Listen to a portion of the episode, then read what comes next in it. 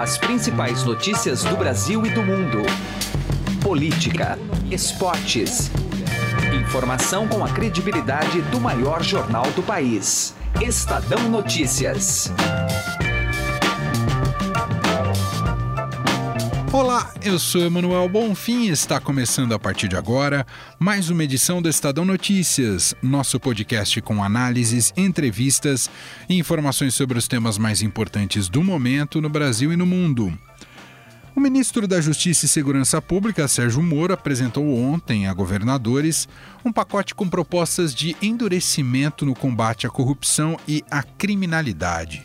As alterações mexeriam em 12 leis do Código Penal, do Código de Processo Penal, Lei de Execução Penal, Lei de Crimes Hediondos e Código Eleitoral. Esse é um importante passo para que o ex-juiz coloque em prática a agenda de melhorias na segurança do país, um dos temas centrais da agenda do presidente Jair Bolsonaro. É claro que o pacote de medidas causou controvérsias e está longe de consensos.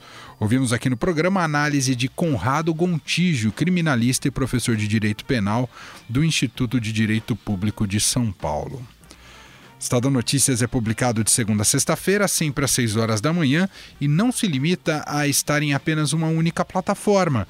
Você pode nos seguir e assinar gratuitamente via iTunes, Deezer, Spotify, Google Podcasts e qualquer agregador de podcasts. Seja bem-vindo e bem-vinda e boa audição. Estadão Notícias. Começou o Boxing Week no Shop Together, o e-shopping com mais de 300 marcas como Lely Blanc, Schutz, Carol Bassi, além de marcas exclusivas como Mixit, Animale e Ricardo Almeida. São descontos de até 50% off. E o melhor, você pode parcelar suas compras em 10 vezes sem juros e receber tudo em casa, com entrega imediata e troca fácil e sem custo. Acesse já e confira o Boxing Week do shoptogether.com.br. Shop Together se escreve Shop 2 Gather. Estadão Notícias. Política.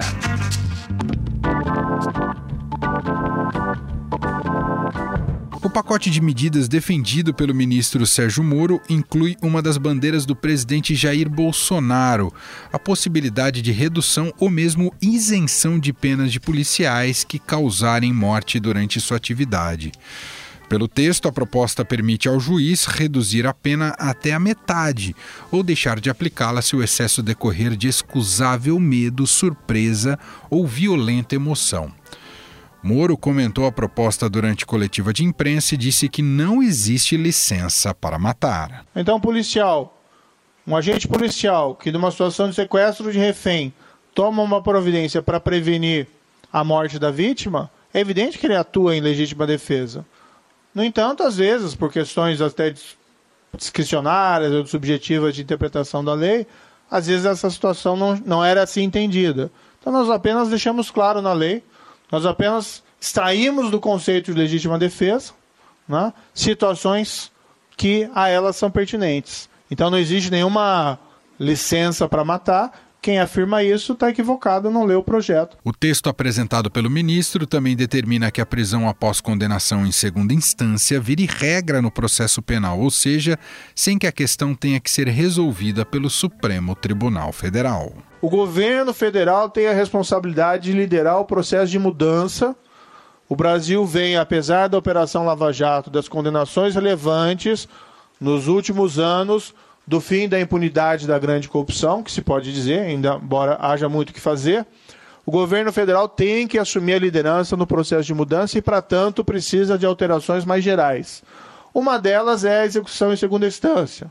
O Supremo já afirmou quatro vezes que ela é constitucional nós queremos deixar isso claro na legislação ordinária. No pacote de propostas, algumas se destinam ao combate das facções criminosas e prevê que líderes desses grupos iniciem o cumprimento de regime em presídios de segurança máxima. Nós estamos estabelecendo que lideranças de organizações criminosas armadas devem iniciar o cumprimento da pena em estabelecimentos penais de segurança máxima. É mais rigor do que regime fechado. Nós estamos estabelecendo que o condenado por integrar a organização criminosa ou por crime praticado através de organização ou associação criminosa, não poderá progredir de regime de cumprimento de pena ou obter outros benefícios prisionais se houver elementos probatórios que indiquem a manutenção do vínculo associativo. No Código Eleitoral, Moro propôs uma alteração para incluir como crime o Caixa 2.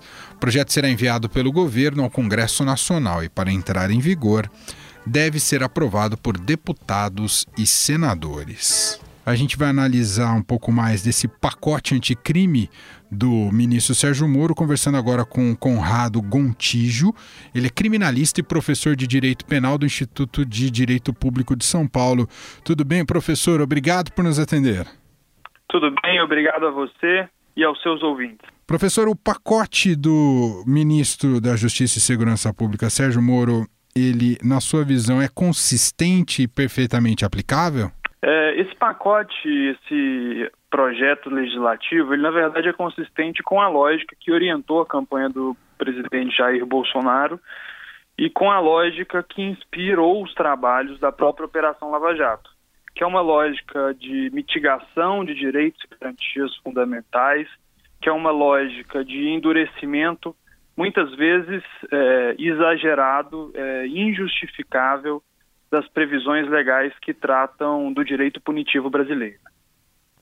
Ou seja, o que o senhor está dizendo é que ah, o Moro quase que está dando uma resposta ao eleitor do Bolsonaro, passando uma sensação de maior segurança através de endurecimento de penas, sem necessariamente respeitar o processo legal ou aquilo que teoricamente é, é, é foi, foi, já mais bem uh, acabado do, do texto legal, professor?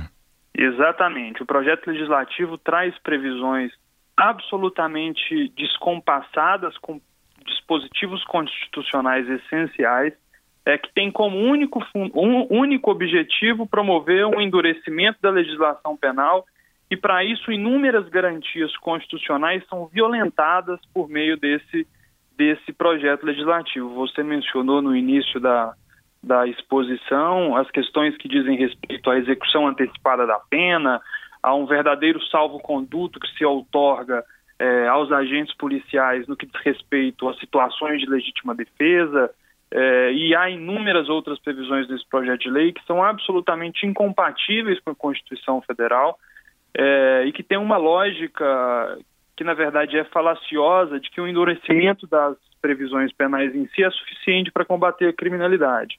Inúmeros estudos feitos mundo afora revelam que isso é um, um isso não é eficaz, é uma falácia. Portanto, de antemão, é, eu externo posição no sentido de que, primeiro, muitas das previsões é, do ministro Sérgio Moro são absolutamente incompatíveis com a realidade democrática e constitucional brasileira, e, em segundo, é, certamente serão ineficazes nesse enfrentamento que se busca fazer é, ou que se alardeia fazer em relação à criminalidade. Agora, uh, doutor, o senhor deve concordar que há uma na sociedade uma, uma ampla sensação de insegurança e de que a justiça não é eficaz e de que é lenta. E o juiz Sérgio Moro, de alguma maneira, né, o ex-juiz Sérgio Moro, ele tenta passar a impressão de que pode corrigir isso. Afinal, é, o, o diagnóstico é muito complexo ou, ou, realmente é preciso ter um novo ponto de partida para mexer com, com, com a lei penal e criminal no país, doutor? Certamente há diversos problemas no que diz respeito à entrega da justiça brasileira para o cidadão. É, o processo brasileiro, de maneira geral, é muito moroso, mas isso não se deve a problemas exclusivamente legislativos. Há uma ineficiência do próprio aparato é, investigatório estatal, investigações policiais que duram anos e anos, sem que qualquer medida efetiva seja realizada, processos criminais que tramitam na justiça e também é, essa tramitação muitas vezes demora demais para poder se, se efetivar e a responsabilidade por isso não é do cidadão que é investigado. Muitas vezes é, a circunstância decorre de uma ineficiência estatal, de uma falta de, de mão de obra suficiente, de uma falta de é, agentes públicos qualificados que tenham condição de dar encaminhamento célere e eficaz a essas investigações. Endurecer, é, criar obstáculos ao exercício de direitos fundamentais, sob a justificativa de que isso tornará mais célere o processo penal, é colocar sobre os ombros do cidadão, que deve ser protegido do poder punitivo estatal, é, o ônus por um problema que é decorrente da ineficiência do próprio Estado. o aspecto ampliação de hipóteses para legítima defesa, ah, digamos que esse é, é onde Moro corre mais risco num país que já é assolado por muita violência policial, doutor? É, o, o, que aconteceu em relação às alterações sobre a legítima defesa é, foi que esse projeto desenvolvido pelo juiz Sérgio Moro, agora ministro, ele na verdade cria situações em que se presume a legítima defesa. O agente policial que está no exercício das suas atividades e se sente é, atingido por algum tipo de, de, de perigo, etc., presumivelmente estará em situação de legítima defesa e poderá praticar atos de violência. É, isso já é uma previsão que extrapola aquilo que o Código Penal prevê em relação a isso, porque o exame tem que ser feito caso a caso. Não é possível que se presuma que o sujeito, apenas por exercer função policial, é, possa se valer dessa prerrogativa de afastar agressões contra si e então jamais ser sancionado. O Código Penal atual já disciplina o Instituto da Legítima Defesa é, e coloca a análise a respeito da sua aplicabilidade ou não nas mãos dos juízes a partir das circunstâncias de cada caso concreto. Essa nova proposta mitiga a necessidade de análise do caso concreto, porque, de alguma maneira, de antemão, prevê que, sendo policial no exercício das suas atividades, quase que obrigatoriamente a situação de legítima defesa está configurada, o que não é necessariamente, necessariamente verdade. Não são raros os casos em que há excessos é, inequívocos na ação de policiais, é, que resultam, por exemplo, na morte de pessoas é, investigadas, algumas delas, inclusive, inocentes. Então, é absolutamente temerário que de antemão se presuma que o policial está em situação de legítima defesa. A análise do caso concreto precisa ser feita e a alteração desse dispositivo, que vem sendo tratado de forma absolutamente tranquila pela jurisprudência e pela doutrina do país há mais de 30 anos, quando ele foi introduzido no Código Penal da forma como ele está posto hoje, é absolutamente desnecessário. É uma alteração que não contribui em absolutamente nada com a redução da violência, ao contrário, tende a dar é, uma certa proteção para os policiais que agem em legítima defesa, eles já estão protegidos no modelo atual, mas também daqui, uma proteção para aqueles que abusam do seu poder. O que, doutor, é, pensando agora então a, a, médio prazo, o que se espera é que a sociedade possa debater melhor essas propostas, mesmo que elas sejam alteradas ou, ou, sejam consideradas nulas, mas que isso no Congresso tenha um debate mais amplo em relação a isso, já que é tão polêmico, doutor? Certamente. É, da forma como o projeto está colocado, é, pouco dele resiste a uma análise de cunho constitucional. Há ali diversas previsões nitidamente inconstitucionais. O debate a respeito do aprimoramento do direito positivo, das leis que regem o país, especificamente as leis que regem o direito penal e o direito processual penal, ele é fundamental e ele é necessário. É importante que a gente perceba aquilo que da nossa realidade não funciona bem, então é, que criemos medidas para que as melhorias sejam feitas. Essas melhorias, contudo, têm que ser amparadas em análise, em estudos aprofundados, para que as medidas não sejam inócuas ao final. Eu tenho impressão em relação a esse projeto, como eu mencionei, que ele é gravemente marcado por inconstitucionalidade e ele traz uma falsa ilusão de que haverá melhoria nas condições de segurança, mas as previsões que ele elenca certamente não trarão, não trarão é, esse esperado, esse alardeado impacto. Ah, o debate é necessário é, e a reformulação quase que integral desse anteprojeto também me parece ser uma medida salutar. Muito bem, ouvimos o criminalista e professor de Direito Penal do Instituto de Direito Público de São Paulo, Conrado Gontijo. Professor, muito obrigado pela atenção com a nossa reportagem. Um abraço. Muito obrigado a você e aos seus ouvintes. Um forte abraço. Estadão Notícias. Direto ao assunto. Com José Neumann e Pinto.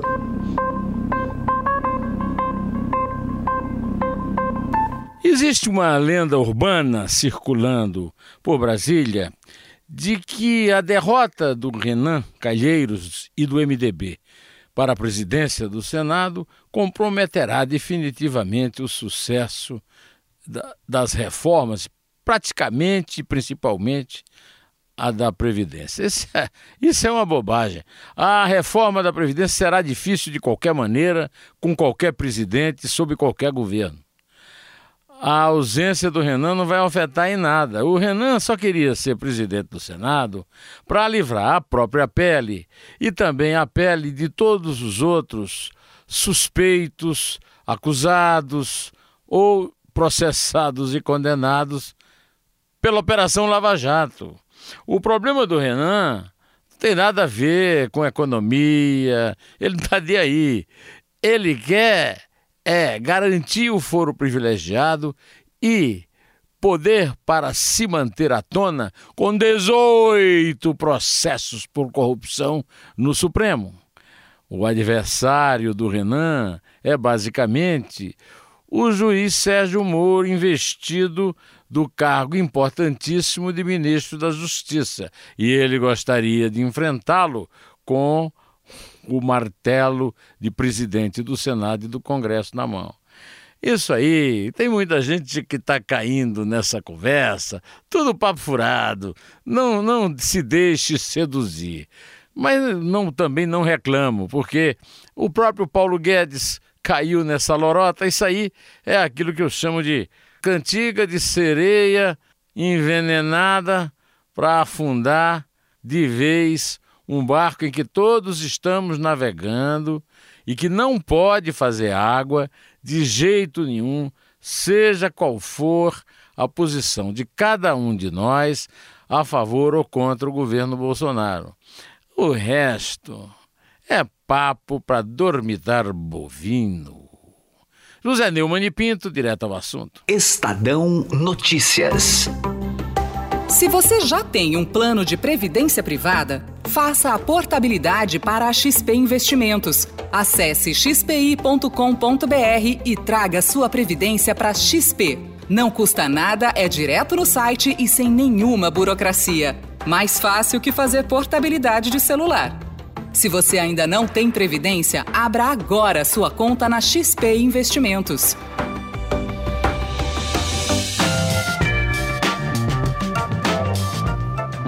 O Estadão Notícias desta terça-feira vai ficando por aqui. Contou com a apresentação minha, Emanuel Bonfim, produção de Gustavo Lopes e montagem de Nelson Volter. O diretor de jornalismo do Grupo Estado é João Fábio Caminoto. Mande seu comentário e sugestão para o e-mail podcast@estadão.com. Um abraço para você e até mais. Estadão Notícias.